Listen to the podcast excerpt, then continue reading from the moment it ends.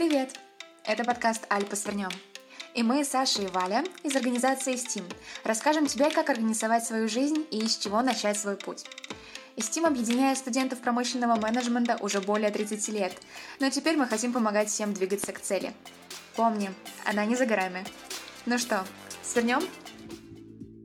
Всем привет! С вами подкаст «Альпа свернем», где мы говорим о карьере и саморазвитии. С вами Валя, диджитал-маркетолог, и моя прекрасная соведущая Саша. Саша, привет! Привет! А, я Саша, финансовая аналитик из Центрального банка, и сегодня у нас в гостях замечательный Никита. Да, наш хороший товарищ Никита Гунин. Никита, привет! Это момент, где я могу со всеми поздороваться. Всем привет, уважаемые слушатели подкаста «Альп свернем».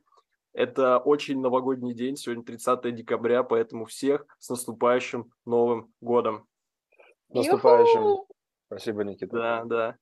Наш сегодняшний выпуск пройдет э, не в формате интервью.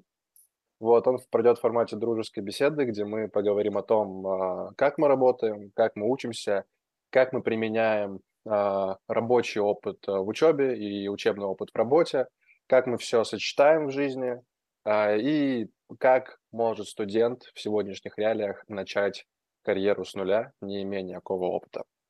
Как вы на это смотрите? Да, у меня уже есть вопрос по теме первый. Давай, задавай вопрос. Ребята, смотрите, реалии. Сегодня, значит, 30 декабря. Как вы сейчас вообще по новогоднему настроению? Как у вас с работкой и новогодняя суета совмещается? Ну, знаешь, э, я вот сейчас приехал домой в Севастополь. Я пока не почувствовал очень новогоднего настроения, потому что мне для новогоднего настроения нужен снег. Вот. А в Севастополе плюс 10, снега нет, но я пытаюсь эту вот новогоднюю атмосферу подчеркнуть из домашнего уюта, и потихоньку получается. Вот. А работа тебя никак не отвлекает? Отвлекает очень сильно, на самом деле. Вот этот домашний комфорт, он очень сильно отвлекает, но я все равно пытаюсь успевать все задачки делать. Вот, и, в принципе, получается, вот. У меня еще получается так, что я работаю по американскому календарю, вот, и я должен всю новогоднюю неделю работать, но я вывел себе э, part-time отпуск, типа, и буду работать по утрам с 8 до 12, по 4 часа в день. То есть я типа, таким образом как бы вроде бы не хочется, вроде хочется отдохнуть, но я хочу режим восстановить, то есть будем пробовать. Так, погоди, братан, а я правильно понимаю, что 1 января ты в 8 утра работать пойдешь? Не-не-не-не-не, 1 января, 1 января у меня выходной, а вот 2, 2 я уже буду работать. Братан, удачи. Только удачи. У нас в Оксфорде сейчас какой-то ад в том плане, что у нас э, квартальное планирование на следующий год. Соответственно, всю вот последнюю неделю перед Новым годом э, мы прям жестко работаем. И у нас сейчас, вот, вот я вчера и позавчера сидел, получается, по 11 часов. То есть это где-то в 7 утра садишься работать и в часов 6-7 вечера заканчиваешь. И да. у нас прям темпы под Новый год какие-то а, совершенно несравнимые с тем, что было, например, в начале декабря. Но ведь все закрывают задачки, и мы сейчас очень сильно напрягаемся. Поэтому вот эта вот а, постоянная деловая а, суета, она не дает почувствовать сейчас праздник никак. И я вот очень надеюсь, сейчас 30 декабря а, где-то в часов 5 закончить и наконец-то хоть подарками новогодними начать заниматься. Очень хорошая идея. Очень У тебя как? Блин, Саша, Ты как? будешь тем человеком, который будешь бегать по супермаркетам, такой последний, так, вот этому я дарю это, вот этому это, вот этому это. Последний вагон. Именно этим я завтра буду заниматься в 10 утра. утра. Я проснусь, пойду по магазинам. Сумасшедший человек. Блин, ну, да. Саша, Валя, у тебя тоже нормальный такой уровень самодисциплины. У меня, да, у меня, у меня с ума сойти. Саша, расскажи, как у тебя с новогодним настроением в твоем солнечном Волгограде? Да, на самом деле у меня такая же проблема, как у тебя. Здесь снега нет, минус два, но как бы это не спасает. Плюс а, в моем случае сыграло то, что я отметила с друзьями Новый год, наверное, недели две назад, и я уже живу в 23-м. Ну, то есть мне не нужен бой курантов, я уже все, я отметила, я закрыла тот год, теперь потихоньку работаю в этом. Приятно, что в отличие от ваших компаний у меня немножко нагрузка такая спадает, я не хожу в офис, потому что уже дома, и доделываю в свободном темпе рабочие задачки уже к следующему году. Поэтому у меня чуть больше времени, чтобы расслабиться. То есть в Центробанке уже все расслабились, да, под Новый год? Да, есть такое.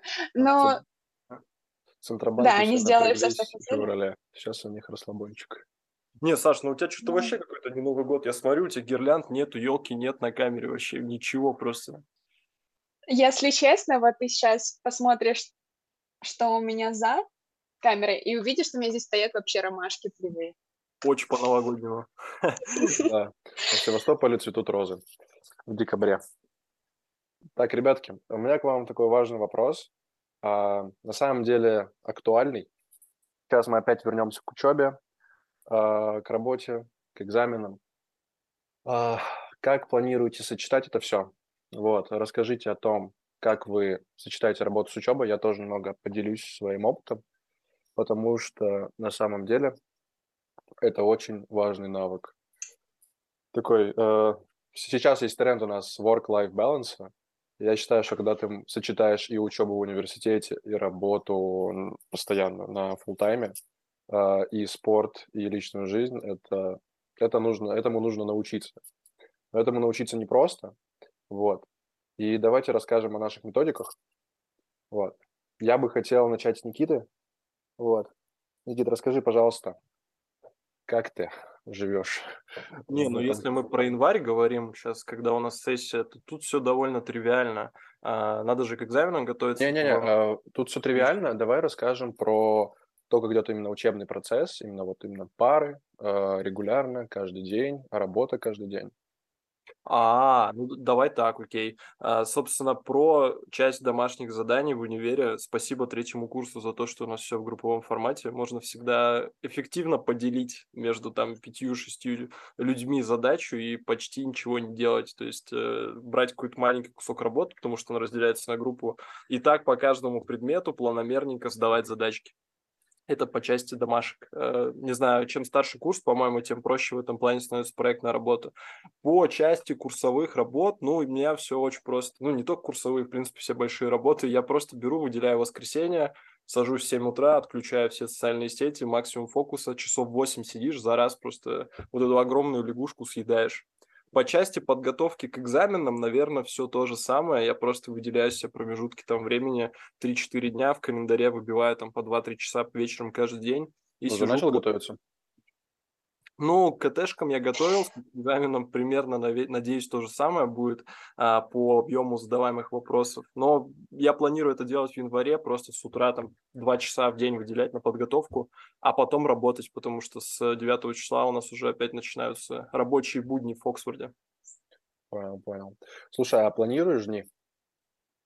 Ну, Google календарь, да, у меня каждый вечер такая рутинка есть, в 11 вечера сесть по квадратикам прям разбить, а, какой час я на что трачу. В особенности я планирую время после универа и работы, там условно после 19 часов вечера, а, потому что ты уже к этому моменту очень усталый, а так как я работаю манагером, есть такая у меня штука, как усталость от принятия решений, потому что на работе ты постоянно это делаешь, и потом после работы уже на свою жизнь принимать решения тебе сил не хватает, поэтому это лучше делать заранее, типа за день до, а, чтобы ты уже вечером четко понимал, чем ты будешь заниматься и на что остаток вот этого свободного времени днем тратить. Поэтому планирование must-have штучка. Да, я с тобой согласен. Я тоже недавно начал планировать, но, короче, нашел, э, наткнулся на нежелание вечером. То есть ты вечером уже лежишь в кровати, не знаю, почитал, и тут вдруг вспоминаешь, что нужно спланировать следующий день. Ага, почитал, вот. рилс, рилсы полистал. Да, рилсы полистал. Попрошу, я, я читаю по вечерам, не надо. Вот. Да, да, да. Вот. вот, короче, ты должен спланировать свой следующий день. Думаешь, нет, я, наверное, утром сделаю. Но ты вот утром ты ничего не сделаешь. Утром ты точно это не сделаешь, потому что у тебя уже будет все гореть. Ты должен вот вечером себя заставить и написать себе план на следующий день. Вот. Плюс предварительно я беру и задачки расписываю отдельно на листочке, а потом уже вношу в Google календарь. То есть, по, по, то есть смотрю, когда а, и по сколько времени я буду делать эти задачи. Вот. Угу. Плюс, короче, есть же книга а, «Семь навыков высокоэффективных людей», и там автор советует планировать свою, ну, не просто день планировать, а именно всю неделю. Планировать всю неделю. Я попробовал два раза. Я не могу сказать, что мне понравилось. Это нужно как-то научиться этому. Ну, тут смотря, мне... как ты композируешь э, свое планирование. Если ты типа рабочие задачки раскидываешь по неделе, это ок. А если ты прям часы планируешь на неделю вперед, мне кажется, рабочие задачки. В рамки загонять. Рабочие задачки именно раскидываешь на всю неделю. Ну, там М. рабо- рабочие задачки, учебные задачки, зал, все, там, ну, допустим, спортивные активности. Вот, все это планируешь, даже время препровождения с семьей. Ну, это важно, особенно у меня, когда у меня родители приезжают завтра, и нужно будет неделю января а, совместить подготовку, работу, семью. Э- Это будет сложный кейс. Ну вот, попробуй недельное планирование. Расскажи, как, как тебе. Уже, уже, брат. Саш, у тебя как с совмещением работы, учебы, планированием? Ну вот, кстати, по поводу планирования на неделю вперед, я попыталась вести Google календарь таким образом, но я просто потихоньку во время стажировки своей пришла к выводу, что я не способна планировать рабочие задачи таким образом.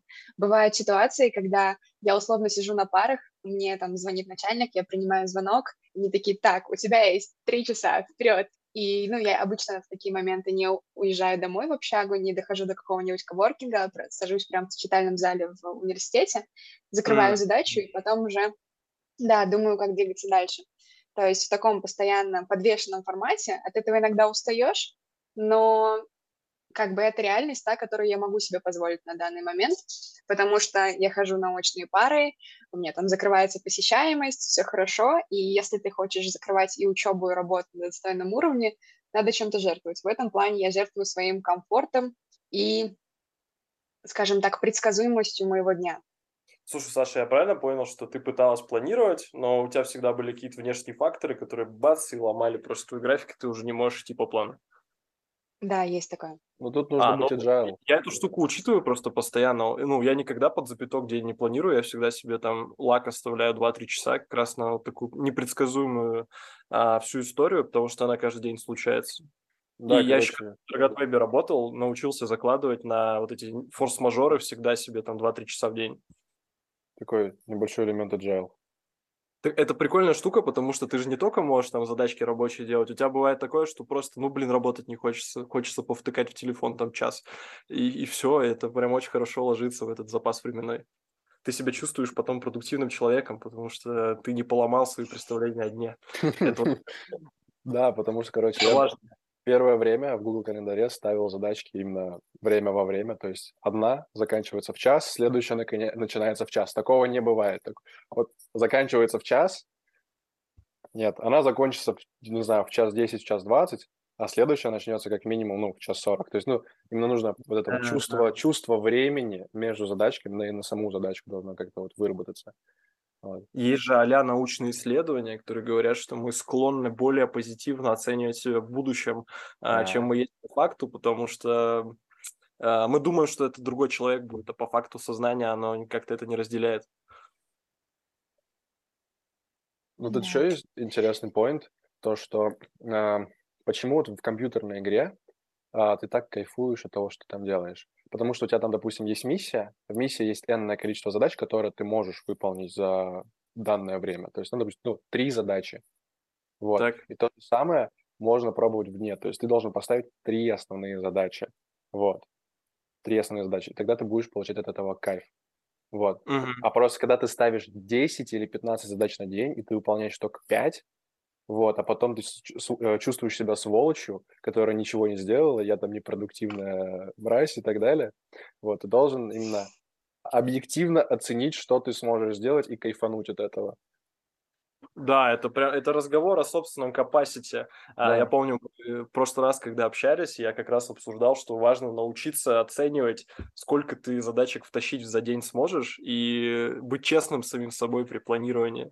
Потому что Э, чем меньше ты себя терзаешь вот этим а, завышенным требованием к себе, тем в итоге тебе лучше все равно и продуктивнее по факту оказывается на неделе. Да, да. Тобой Прям agile, scrum, вот, вот все, все туда, все оттуда.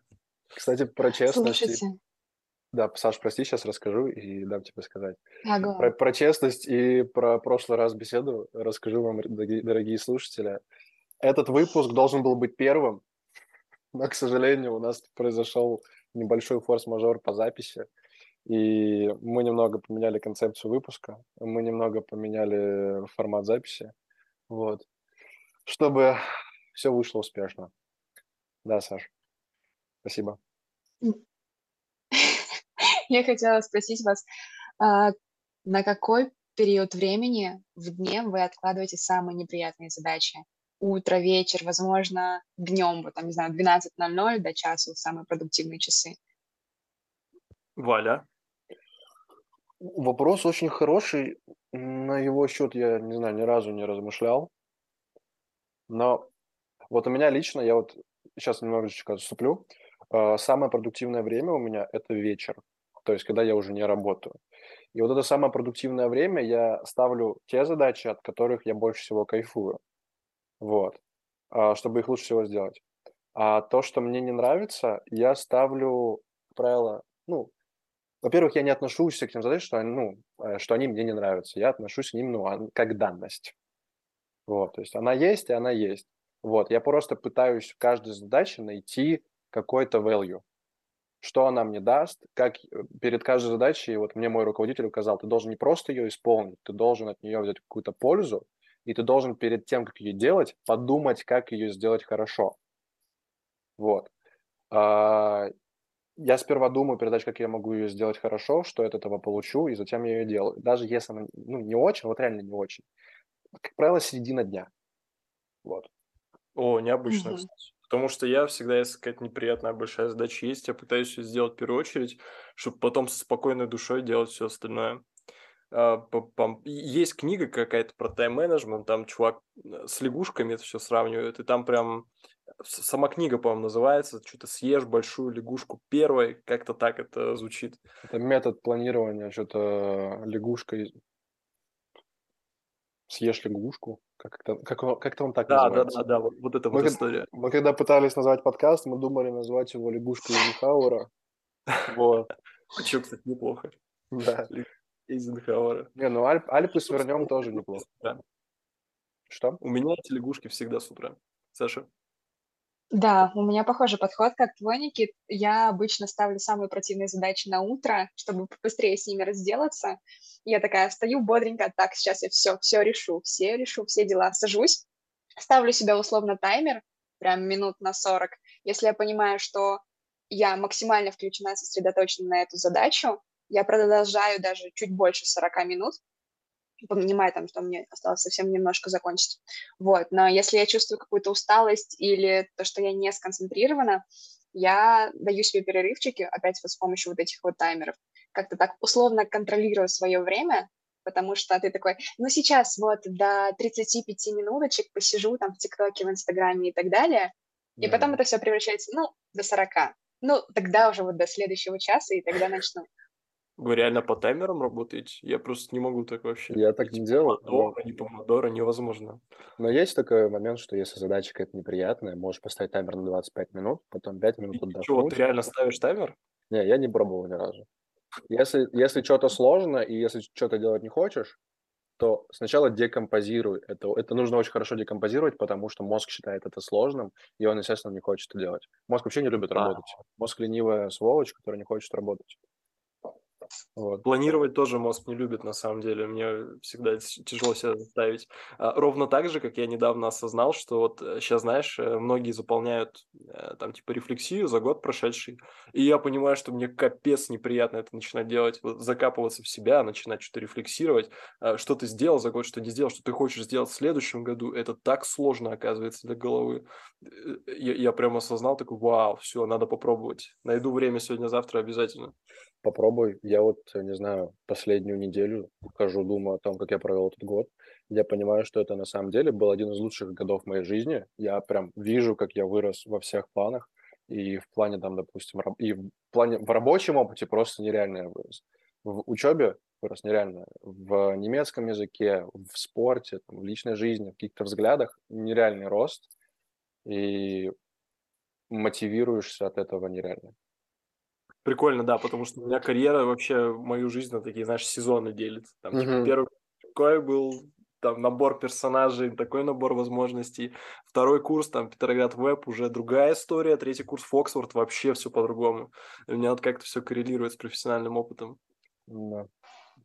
Саша, Я ты обычно для рефлексии Угу. У меня есть прям специально для этого отведенный период времени. Условно говоря, я из Санкт-Петербурга лечу в Волгоград 2 часа 30 минут, и обычно в самолете или в поезде, вот где-то в таком транспорте, где ты, по сути, не можешь ничем заняться, никакие рабочие задачи порешать, потому что у тебя просто доступа нет к сети, там, не знаю, поговорить с кем-то и так далее.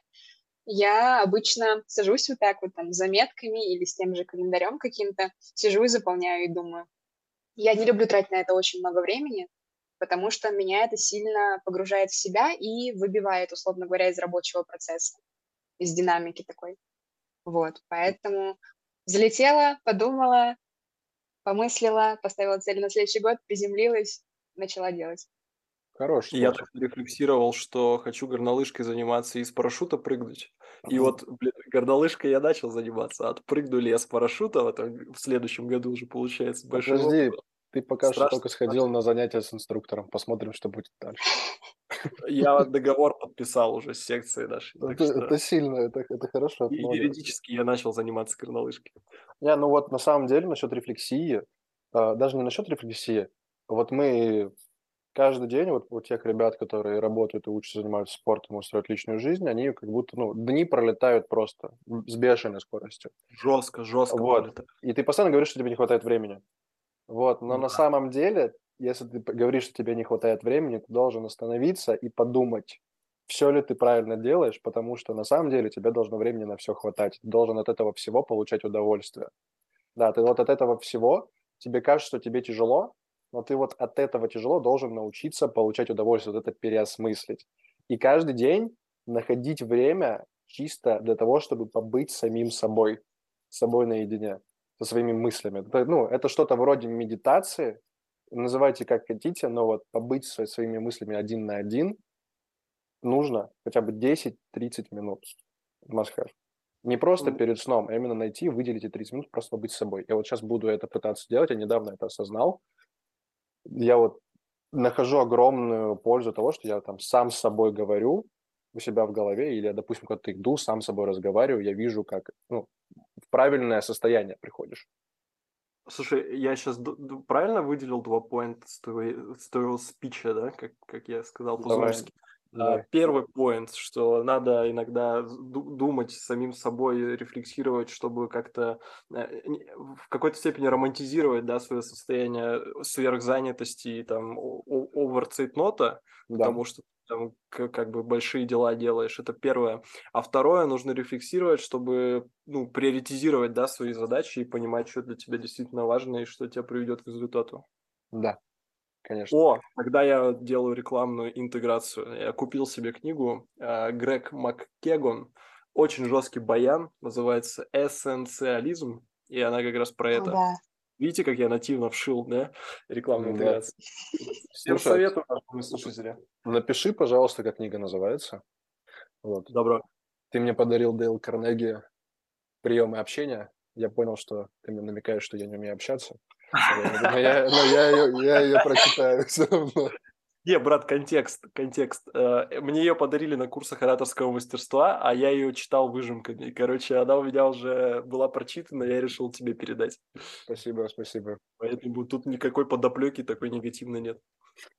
Не, ну, она, она интересная, я прочитаю и поделюсь своими мыслями.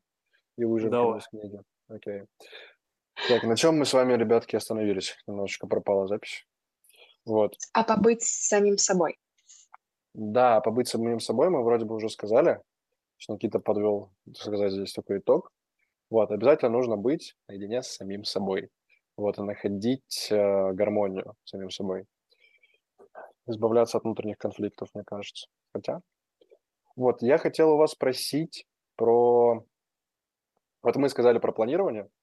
Э, я лично нашел ценность в том, чтобы договариваться с преподавателями. Как у вас с этим? Я очень пожалел, когда преподу по финансовому менеджменту бросил вызов. Она мне, ну, подходит, я работаю. Она такая, почему ты задачи не решаешь? Я говорю, я дома изучаю, мне так проще. А она говорит, типа, «А, учись здесь, иначе на экзамене ничего не сдашь а, а я выпалил вот на экзамене и посмотрим, короче. И она, она меня запомнила, и мне придется конкретно готовиться к финансовому менеджменту. Слушай, я просто знаю твою преподавательницу, и я понимаю, что тебе будет тяжко.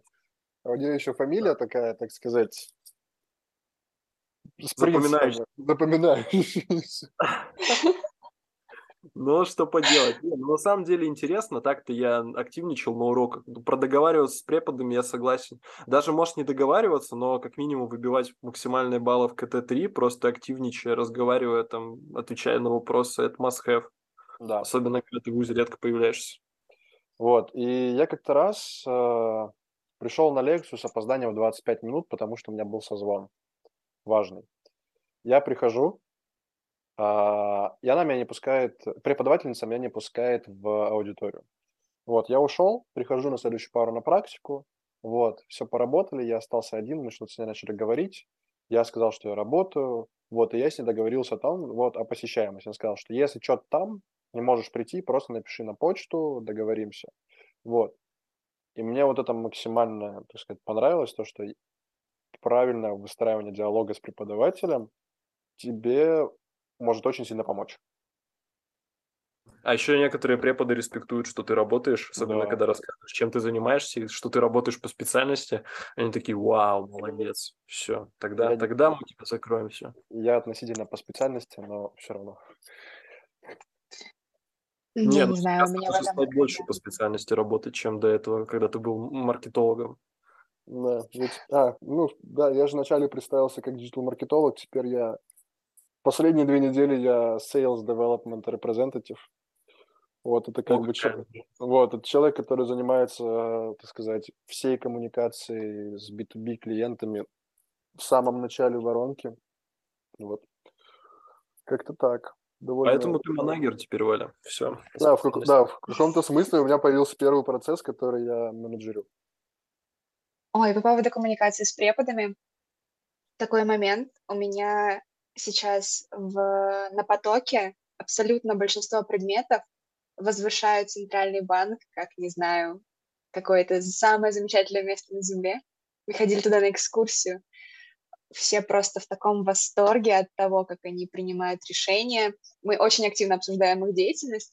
И, честно говоря, большинство моих преподавателей не знают, что я работаю, и тем более, где я работаю. Вот. Надо говорить, Саш, надо. Надо, да, обязательно. Когда ты будешь говорить, что работаешь в ЦБ, я думаю, тебе сразу скажут, что ты тут делаешь, скажи мне. Что ты тут делаешь, что ты тут забыла?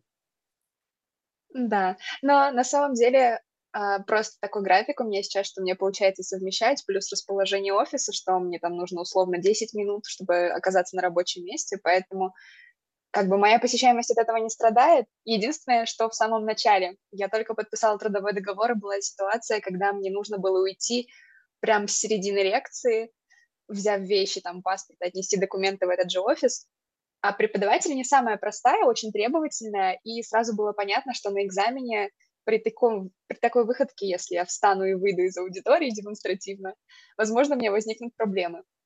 На удивление, это, кстати, единственный преподаватель, который знает о том, что я работаю в моем вузе. Я вышла, потом все я объяснила после перерыва, и абсолютно адекватно преподаватели воспринимают, со всеми можно договориться, просто все хотят увидеть от тебя знания на экзамене. Все остальное для них не столь важно. Да, Ну, главное, я от себя добавлю, что я на всех практиках, на всех лекциях как минимум один раз в середине лекции уходил. Ну, потому что у меня созвоны там по 4 часа каждый день стоят. И, ну, вообще ноль проблем, абсолютно ничего не случалось в этом плане. Преподы уже молча кивают, просто знают, что я работать ухожу и все. ну, на лекции ладно, но вот на практике желательно ходить и на них работать. То есть показывать, чтобы преподаватели тебя запоминали. Вот. И главное не то, что ты там пришел на лекцию, главное то, что ты получил знания. Ребята, помогает вам учеба в ГЭУ в работе? А, С первого квартала я начал закапываться в работу с PNL, с юнит-экономикой Фоксфорда, и у нас большие пересечения с финансистами. А финансисты очень много работают с бухгалтерией и с финансовой отчетностью компании, соответственно, мы там очень много говорим на таком языке, как а, консервативное планирование, маржинальность, рентабельность, и, короче, все эти штучки, которые изучаются на вроде как наших предметах в университете, поэтому косвенно, конечно же, помогает на одном языке общаться с коллегами. Да, я полностью поддерживаю, потому что вот у нас на втором курсе был предмет финансовый анализ и учет. А, Плюс сейчас есть инвестиционный менеджмент, финансовый менеджмент, инвестиционно-финансовые стратегии. Вот все знания, которые получил на этих предметах, как-то были, ну, как-то, но были задействованы именно в работе. То есть ты понимаешь, о чем там ребята говорят там про дебиторскую задолженность, про кредиторку, про рентабельность, там, про венчурные инвестиции. Вот. Ты понимаешь, о чем люди хотя бы говорят. Ну и плюс э, я вот вижу, что работа очень сильно помогает в учебе.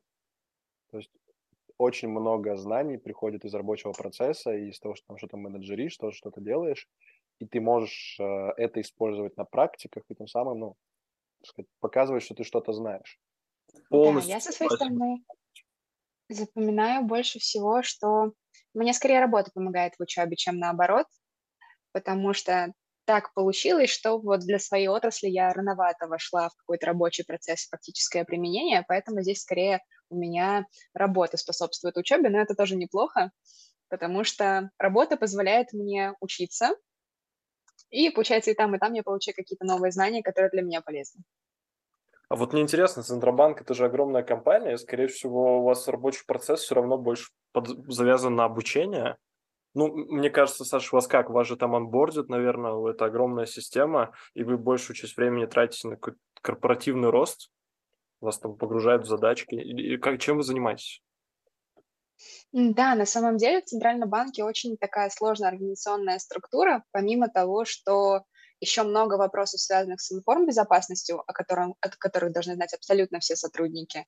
Угу с информбезопасностью вот ты входишь в это достаточно тяжело и долго, и при поступлении на ту же стажировку или уже на какой-то бессрочный трудовой договор ты тратишь добрые три месяца на то, чтобы адаптироваться, с их корпоративными системами познакомиться и так далее. Вот, а потом, э, скорее сейчас моя деятельность связана с каким-то стратегическим развитием коммуникационной политики Центрального банка относительно того, что она делает, э, создавать какие-то инфографики, как-то визуализировать информацию понятным для населения образом, даже для тех mm. людей, которые не связаны с экономикой. Какие-то такие задачи, более, скажем так, развивающего креативного плана.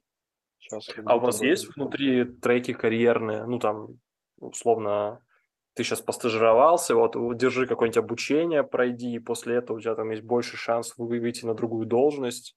Какие-то такие акселераторы внутри компании присутствуют? Да, конечно.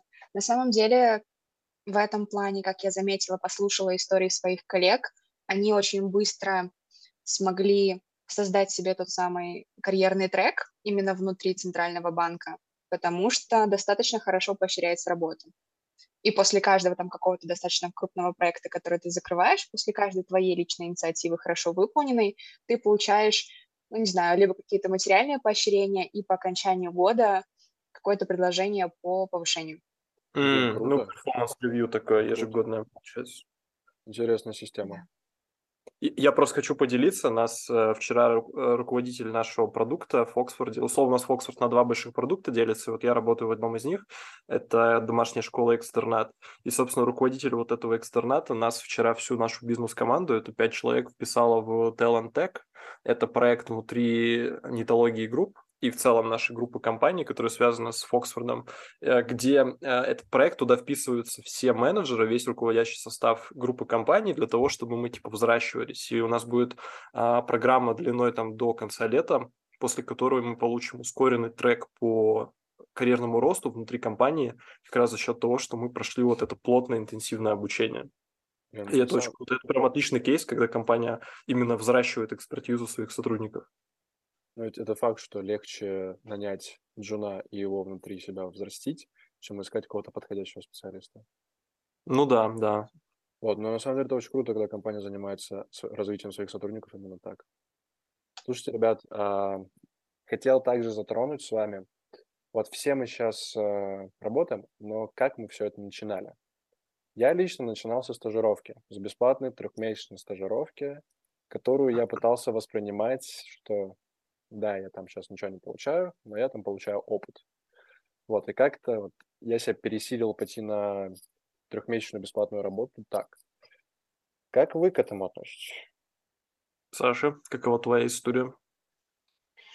Блин, ну бесплатная стажировка – это сто процентов то, на что бы я согласилась, и то, что я искала, но моя история сложилась несколько иначе. Но, блин, мне начали а... деньги сразу, да? Нет, ну так получилось, что я вообще всю рабочую свою деятельность какую-то начинала с репетиторства, а, дошла до онлайн-школы, там преподавала взрослым. И так получилось, что одна из моих учениц была работником Центрального банка только в московском офисе. Вот, и она была тем человеком, который мне в телеграм, из телеграм-канала Центрального банка скинула постик о том, что они ищут стажеров. Я продолжала там работать в этой школе, просто подала заявку, там ждала чего-то, совершенно про нее забыла, и уже оказавшись преподавателем в лагере этим летом, получила предложение по работе, и это было, не знаю, каким-то очень приятным событием. Вот этот самый случай, когда ты особо не вкладываешься во что-то вот прям с душой, Мгм. но получаешь те самые 80% результата. М, Вот это было очень приятно. Как история. отработал. Приятненько. Отработала по Да. Паретто. Но у меня путь Никита. э, очень такой многоступенчатый. Я вначале сайты делал на первом курсе. Вообще думал, что буду идти по треку там фрилансинга, потом свою студию открою. Короче, в предпринимательство иду. У меня даже ИПшка оформлена своя. Вот, и по сути я начал заходить в веб-индустрию, в IT-индустрию через сайты. Потом на втором курсе я понял, что чтобы открыть что-то свое, э, свою студию, надо посмотреть, как процесс устроен у других людей. И я устроился, если коротко, там без деталей, в Петроград Веб. Проработал там манагером 8 месяцев, понял, что это, знаете, вот момент, когда ты вначале ультра самоуверен в том, что ты уже дофига знаешь о индустрии, потом приходишь в какое-то нормальное место, где все по-человечески устроено, и ты понимаешь, что ты ничего не знаешь. И вот в этот момент я в Петроград Вебе осознал, что еще надо точно где-то в нами посидеть, посмотреть, как это устроено у ребят, которые действительно бизнесом. Стандартное когнитивное искажение. Вот, да. И после этого я понял, что надо все идти еще на ступеньку выше в найме, начал э, откликаться на рынок, и уже получилось так, что попал в Оксфорд, и тут вообще совершенно другой уровень, совершенно другие бюджеты, совершенно другие проекты и объем аудитории. Вот, и здесь пока что вот я работаю уже сколько? С августа месяца, август, сентябрь, наверное, декабрь, пять, пять месяцев уже проработал, и понимаю, что еще здесь, ну, годик сидеть можно спокойно точно, и да, даже больше, потому что очень много а, интересных новых задач. В общем, ребята, фриланс и бесплатные стажировки неоплачиваемые – это то, с чего можно начать именно с нуля. Главное именно не бояться то, что именно тебе энное количество времени придется работать бесплатно. Главное это воспринимать как, если бесплатная стажировка, это нужно воспринимать как именно рабочий опыт, то, что сейчас я вот отработаю, я там ну, какой-то промежуточный этап. И вот надо от него взять пользу максимально.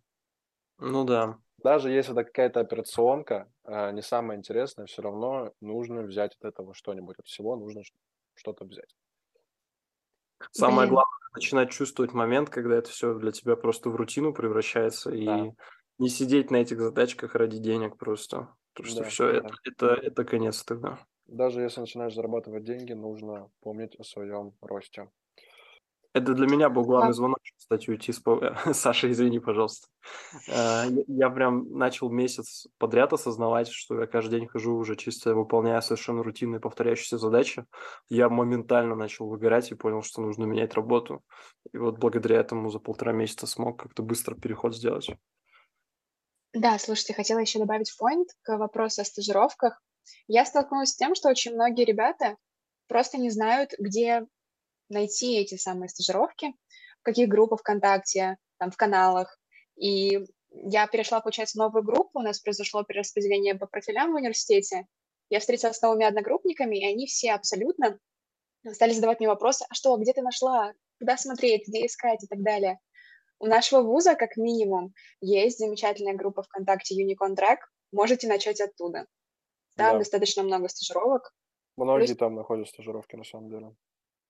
Так можно не только у нашего вуза смотреть, есть еще у Высшей школы экономики, у Политеха, у СПБГУ. Можно вообще на все акселераторы всех универов подписаться и там это мониторить.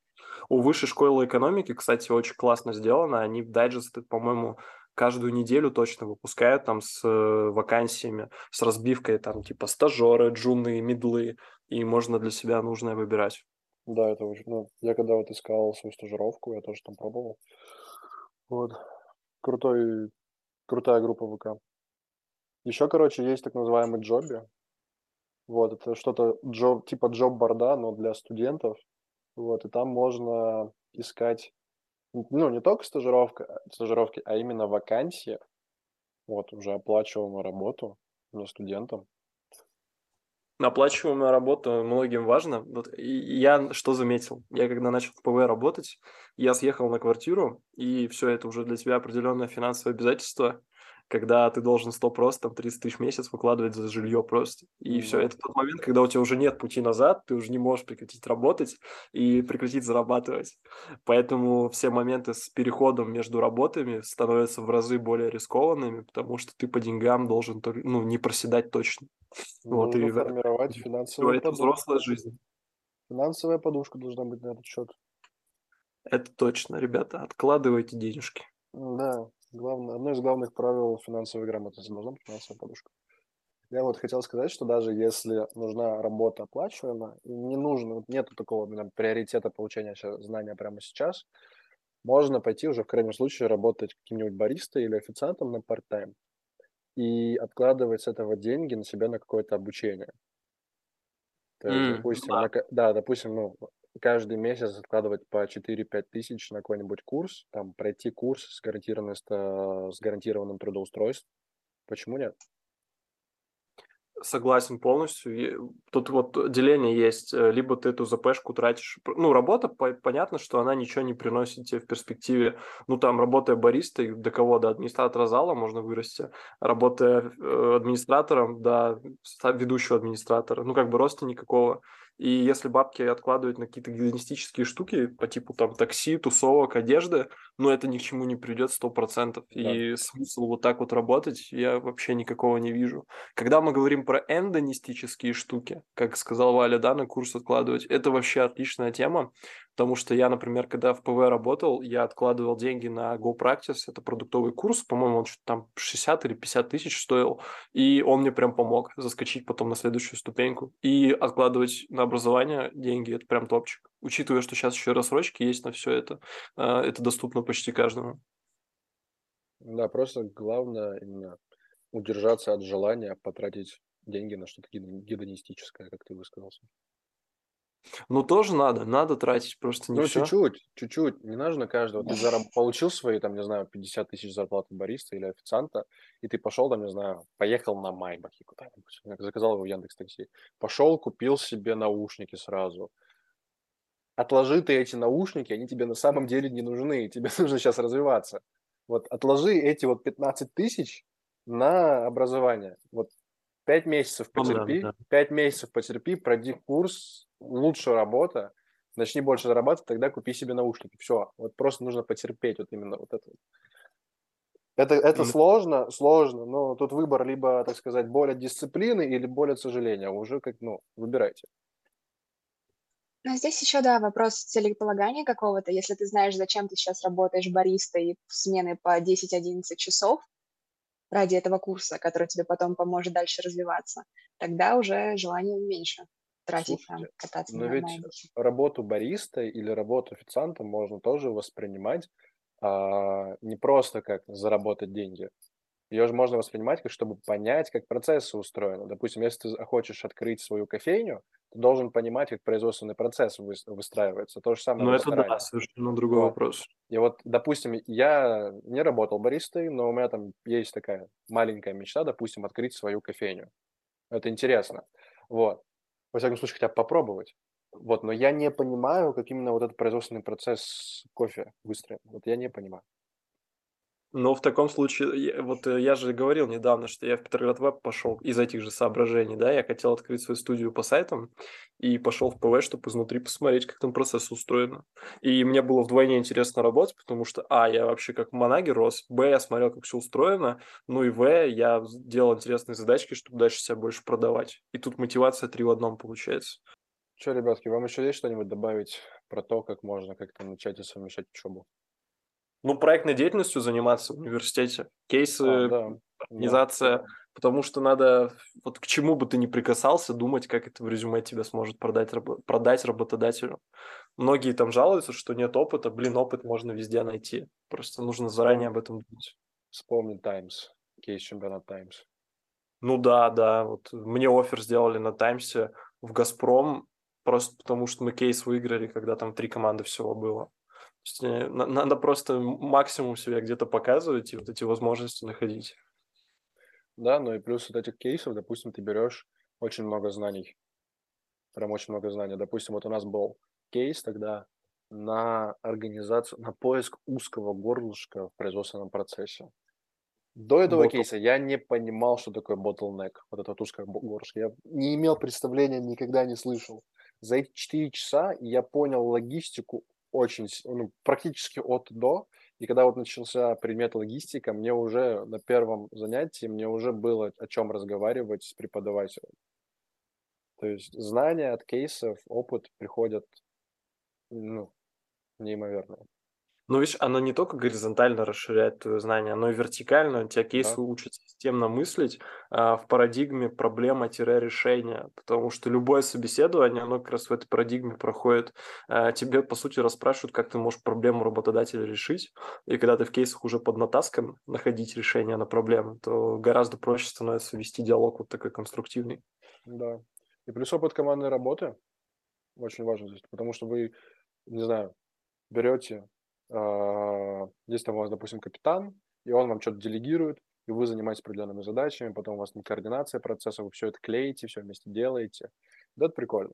Считаете циферки, да? Да, было да, дело. Да, было дело, считали циферки. Это был ужас, конечно, но все равно посчитали, выиграли. Хоть мы не все правильно решили, но мы выиграли. На самом деле, а, для себя я кейсы начала рассматривать как какой-то очень безболезненный вход в какую-то новую совершенно для тебя сферу. Я очень люблю решать какие-то глобальные задачи, и когда компания присылает тебе вот такое вот достаточно длинное условие, описывая свои производственные процессы, логистические какие-то задачи, ты просто открываешь для себя как компанию, то, чем она занимается, так и какую-то конкретную сферу. У меня то же самое было с логистикой, только в кейсе от «Газпром снабжения», тоже который кейс-чемпионат Юнике сделал Steam в прошлом Прикольно. году. Было очень занимательно. Так и главное, если этот кейс-чемпионат, он очно, вот, и ты уже пришел со своей командой, сливаться у тебя, ну, даже если ты не хочешь слиться, варианта нет. Ты, нет, ты, естественно, можешь, но это, так сказать, сразу мнение людей о тебе как-то вот не очень становится. И вот под страхом социального осуждения ты все равно берешь и изучаешь это, решаешь. Ладно. Что, давайте так, чуть-чуть обсудим. Вот смотрите, вот сейчас мы тут работаем, Саша в Центральном банке, Валя в Анскваде, я в Оксфорде. Как вы дальше свои карьерные треки планируете? Ну, условно, до конца студенчества. Вопрос очень, Валя. вопрос, вопрос очень хороший. Естественно, отвечать первым я на него бы не хотел, ну ладно, у меня выбора нет. Ну, смотрите, сейчас я, сейчас, допустим, вот почти 9 месяцев был диджитал-маркетологом, начиная со стажировки трехмесячной. Вот, очень сильно вырос в этом. Сейчас а, погружаюсь а, в B2B продажи, вот, в коммуникацию, в аккаунтинг. Вот. Сейчас цель набраться опыта именно в маркетинге и в косвенных его штуках. И, возможно, по... и хотелось бы, на самом деле, попробовать себя в продукте, продукт-менеджменте. Потому uh-huh. что я вижу, что вот то, что я изучаю в ВУЗе, и то, где я работаю, если я это совмещу, это вот идеально подходит под продукт менеджмент, потому что продукт менеджмент он сильно работает над юнит экономикой продукта. Да, да будет. Добро пожаловать в мою стезю. Вот. Ну вот пока что цель на 2023 двигаться в области маркетинга слэш продаж и начинать э, двигаться в сторону продукта. Саша? Блин, со своей стороны могу сказать, что сейчас я работаю не по специальности. Я учусь на профиле бухучет анализ аудит. И вот как раз в следующем семестре нас будут уже более основательно погружать в все эти информационные системы и так далее. То, как это делается на практике. А поэтому на следующий семестр я остаюсь в Центральном банке, чтобы поднабраться там опыта, чтобы развить какие-то свои прикладные навыки в бизнес-аналитике, в инфографике, в целом в анализе, статистическом в том числе. Вот. И я вообще не оставляю себе какого-то стараюсь не ставить рамок касательно карьеры, потому что э, нужно идти за, за тем, что тебе интересно. На данный момент для меня это бизнес-аналитика, анализ финансовой отчетности. Я пытаюсь подчерпать все, что мне нужно будет э, с текущего места работы, и действительно я нахожу достаточно много для себя там. Вот, но дальше я хотела бы попробовать поработать по специальности, но, наверное, это будет уже либо четвертый курс, либо окончание бакалавриата. Ну да, в принципе, тот, который есть сейчас, коррелирует с тем, что ты планируешь заниматься. Ну, потому Короче, что такой смежный переход получается. В нетворке есть человек, который работает финансовым аналитиком в ЦБ. Это очень важно на самом деле. Ну вот примерно с таким же ощущением я шла туда подписывать там трудовой договор, просто шла туда впервые, я такая, так что нет, я туда иду, зачем, меня вообще впустят? Ну, в общем, это очень удивительно, как за эти полгода ты начинаешь воспринимать что-то, что для тебя было где-то там высоко и слишком далеко, как место работы. Ты знаешь эту корпоративную культуру, знаешь людей, знаешь организационную структуру. Это интересно. Супер. Я хотел добавить вот то, что, что я почувствовал, пока работал в инскваде, это то, что network – это очень мощный инструмент поиска работы, нереально мощный. То есть вот ты вот работаешь, у тебя, допустим, рождается какой-то вот network, у меня вот, заработал в инскваде очень много новых знакомых, крутых специалистов, которые там были главными маркетологами, вот, не знаю, работали в Еламе, вот, сейчас друг работает во ВКонтакте. И я понимаю, что эти люди, если что, я могу их попросить помочь мне в поиске работы. Да, это полезно очень. С первичным, вот, вот первая работа, если захочешь куда-то дальше двигаться, вот уходить с того места, ты можешь вот этот нетворк сформировавшийся использовать для того, чтобы развиваться. Да, да. Поэтому вот это очень важный поинт. Я да. так сейчас подумала, что, наверное, как раз нетворк помог мне, я сама того не знала, но устроиться, попасть на стажировку в ЦБ. Да, нетворк. Потому что, ну, это была своего рода моя ученица. Да, круто. У меня тоже нетворк получается. Ну, с Петроград Вебом, потому что я через фонд будущих лидеров, по сути, попал туда. Я познакомился с администратором, которая просто на, ну, сидит э, в самом фонде внутри. Она позвала меня на лекцию своего друга как раз, который был Саша, который как раз сел Петроград Веба. И я через нее свелся с ним, вот так вот устроился. То есть совершенно случайная встреча получилась. Короче, возможности ходят вокруг вас. Ну да. Просто ловите их. В вашем, на самом деле, в нетворке очень много, очень много возможностей. Вот, допустим, недавно я предлагал всем своим, ну, друзьям, у которых нет работы, а, стажировку на рекрутера между, ну, в международном, ну, вот в нашем стартапе международном нам нужен был рекрутер-стажер на двухмесячную стажировку бесплатную, но все же это опыт, если хочешь там начать работать с людьми, допустим, HR, рекрутером. Так, хорошо. Мы все такие трудяшки за карьерный рост, саморазвитие и так далее. Вы поставили себе какую-то цель на 23 год, которая касается, касается ваших хобби, тех навыков, которые вы хотели бы приобрести не из рабочей сферы? Набрать да. еще 10 килограмм. Я за 2022 год выполнил свою цель. Я набрал 10 килограмм мышечной массы и цель еще 10. Вау. У меня плюс 5, ну так, с 80 до 85 подрасти. Хорошо. Вот. Ну а вторая у меня сейчас на ближайший сезон зимний, это в горнолыжке как-то обосноваться, полностью эту тему прочувствовать. И летом как минимум два раза съездить куда-то за границу, потому что уже будут финансы и время позволять. Я давно себе это обещаю, говорю, все, сейчас буду работать, буду путешествовать. Да. И вот пора, пора уже это действительно начинать делать. Я тоже хочу начать путешествовать. Вот один из таких, ну, одна из целей – это больше путешествовать хотя бы раз в три месяца. Я хоть, ну, я работаю на удаленке, это гораздо удобнее, то есть ты можешь в любой точке. Да, да, да. Вот, главное, чтобы комп и интернет был. Летом обязательно хочется... В Грузию, в Грузии поработаем дистанционно. Можно, можно, допустим, весной, если каникулы какие-то будут, то война, мои деньги, естественно. Сейчас а, вот, то... вот есть еще цель... Сейчас, э, да. Сейчас, сори, да, да, расскажу. Есть еще Продолжай, цель летом съездить на, в Барнаул к другу, на Алтай в целом ну, съездить к друзьям, допустим, в Пермь, в Барнаул, Вот. Возможно, друзья Мурманск. приедут. У меня в Мурманск я не поеду, не хочу. Не хочу. Эх, Возможно, друзья ко мне приедут в Севастополь. Посмотрим. То есть больше путешествовать обязательно. ну да, да, это сто процентов.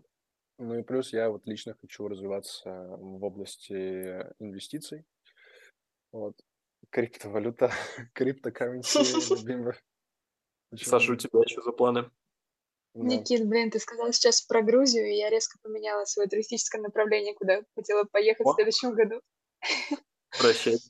Да, в горы. А. Вот, на самом деле, я хотела осенью уже договорилась с подругой съездить в Турцию.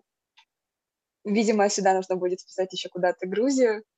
И я пообещала себе, что либо после закрытия сессии, либо во время сессии, так, чтобы это не вредило экзамену, сгонять хотя бы в автопарк, взять пару тренировочек с инструктором, под- чтобы встать на борт.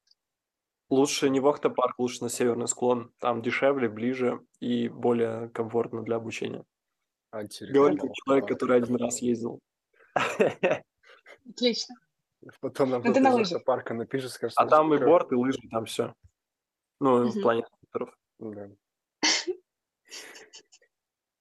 Захейтили автопарк в конце выпуска. Не, он просто чуть-чуть оверпрайснутый, поэтому.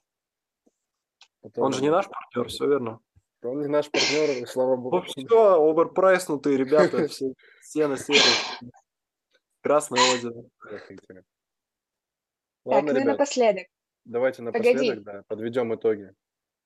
Мы должны пожелать нашим слушателям и друг другу что-то на Новый год. А, Ой, я прошу прощения, просто солнце за окном и плюс 10. Я... У меня нет ощущения, что Новый год. Я постоянно забываю, что Новый год уже послезавтра. Оливье побольше, шампанского побольше. Про мандаринки не забывайте. Посмотрите обращение Путина. Обязательно. Вот. Много не пейте. Все правильно. Пей- Пейте в меру. Ладно. Будьте с головой на плечах. Ла- Ладно, если серьезно. Не, ну, это все было серьезно, но, во-первых, всем хочется пожелать э, удачи в следующем году. Вот, ищите возможности. На самом деле в каждом человеке есть что-то особенное, вот, и каждый человек может достичь величия. Вот мы в это верим и будем всем помогать с помощью нашего подкаста. Мы ждем от вас обратную связь. Надеюсь, вы тоже нам... Мы будем расти вместе с вами. Все, ребята, хорошего вам Нового года, счастья, любви и крепкого здоровья. Вперед в 23-й. Вот так. Всем пока. Спасибо, что были с нами. Давайте Пока. на связи.